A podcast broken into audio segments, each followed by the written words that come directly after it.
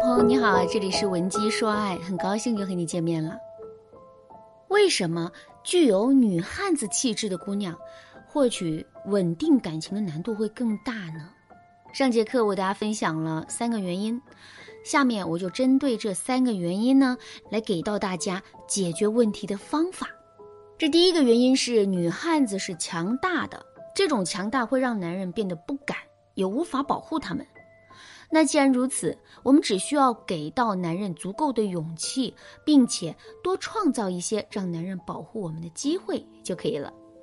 可是我们该如何给到男人足够的勇气呢？难道我们要一反常态，从之前的女汉子变成一个娇滴滴的小女人吗？千万不要这么做，因为这种一反常态的表现会让男人觉得我们很假。事实上，我们女汉子形象已经在男人的心里根深蒂固了。所以，我们必须要在这个女汉子人设的基础上，去想办法给到男人足够的勇气和机会。具体该怎么操作呢？我们来想一想啊，女汉子难道就没有难过的事情和脆弱的一面吗？当然是有的。比如，一个女汉子表面上什么都不在乎，可她的内心却是很敏感的。她不过是把自己对于未知的恐惧和渴望被呵护的心掩藏起来了而已。所以，如果我们能够用女汉子的方式，在男人面前表现出内心的这些脆弱的话，男人肯定是会对我们产生很强的保护欲的。具体的操作呢，也很简单，比如我们可以偷偷在一个角落里哭，然后故意让男人发现。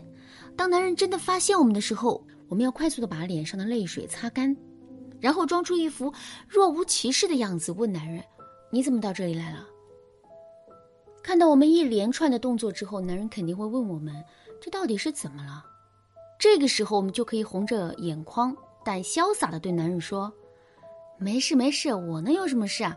就是不小心被迷了眼。”这个回答肯定不能让男人信服，所以之后他可能会继续追问我们，而我们要做的就是一边保持沉默，一边积蓄情绪的力量，然后抱着男人好好的哭一场。哭完之后，我们就可以跟男人诉说委屈，让他让他看到我们内心敏感脆弱的一面了。只要有这么一次，我们在男人心目中的形象就会彻底改变。之后，即使我们重新回到了女汉子的样子，男人也会认为我们就是一个外表强大、内心却很脆弱的小女人。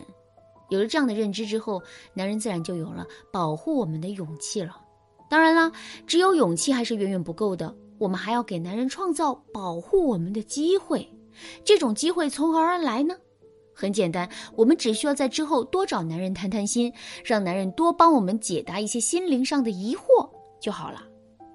一定要记住啊，我们向男人寻求的帮助，并不一定是实际的帮助，相反，精神层面的求助反而是更好的，因为精神层面的东西没有衡量标准。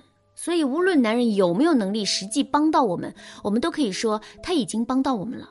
当然啦，在精神上向男人求助，这并不是一件简单的事，因为在求助的过程中，我们不仅要保证男人对我们的求助是感兴趣的，还要综合考虑男人对我们提出问题的理解力、当时的情绪状态等等。所以，如果你不能兼顾这些方面的话，一定要添加微信文姬八零，文姬的全拼八零，来获取导师的针对性指导。第二个原因是，女汉子做事都讲究对错和效率，但是却严重缺少情趣。在一段感情中啊，两个人实际相处时的舒适感很重要。那舒适感从何而来呢？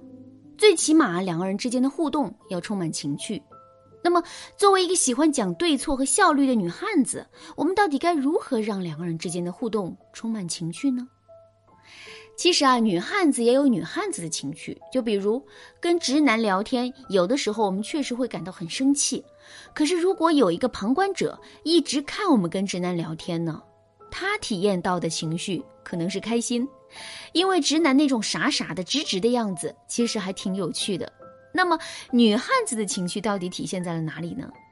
其实，女汉子的情绪啊，就是她的直接。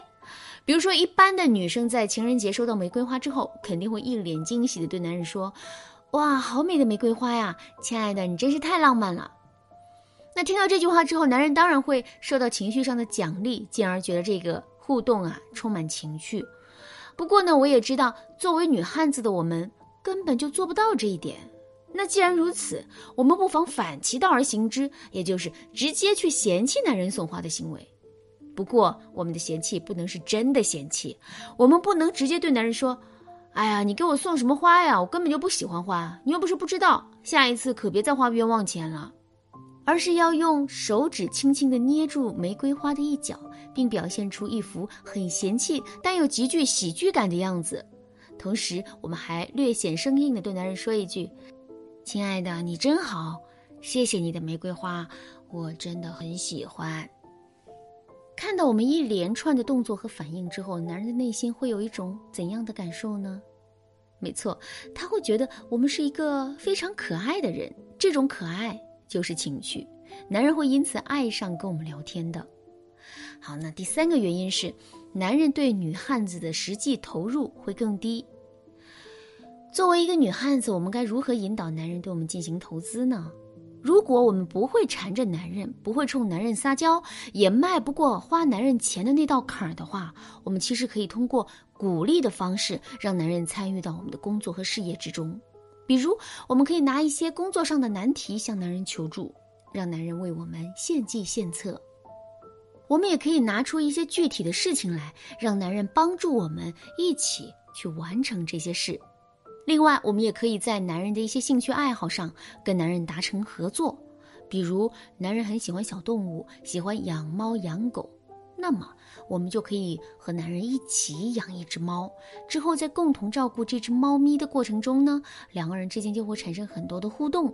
与此同时啊，男人陪我们度过的那些时间，和我们一起在养猫的事情上耗费的精力，其实啊，都是他对这段感情进行的投资。只要我们让这样的投资不断的积累，两个人的感情的稳定性就会不断的增加。好了。今天的内容就到这里啦。听完这节课的内容之后，你对如何经营一段感情，是不是有了很多新的体会呢？当然啦，生活毕竟是复杂的，即使我们遭遇的情况跟上面讲的案例很类似，那也绝不可能是一模一样的。所以，如果你想针对自身的情况得到更加具体的指导的话，你可以添加微信文姬八零，文姬的全拼八零，来跟我们的分析师好好的聊一聊。文姬说爱，迷茫情场，你得力的军师。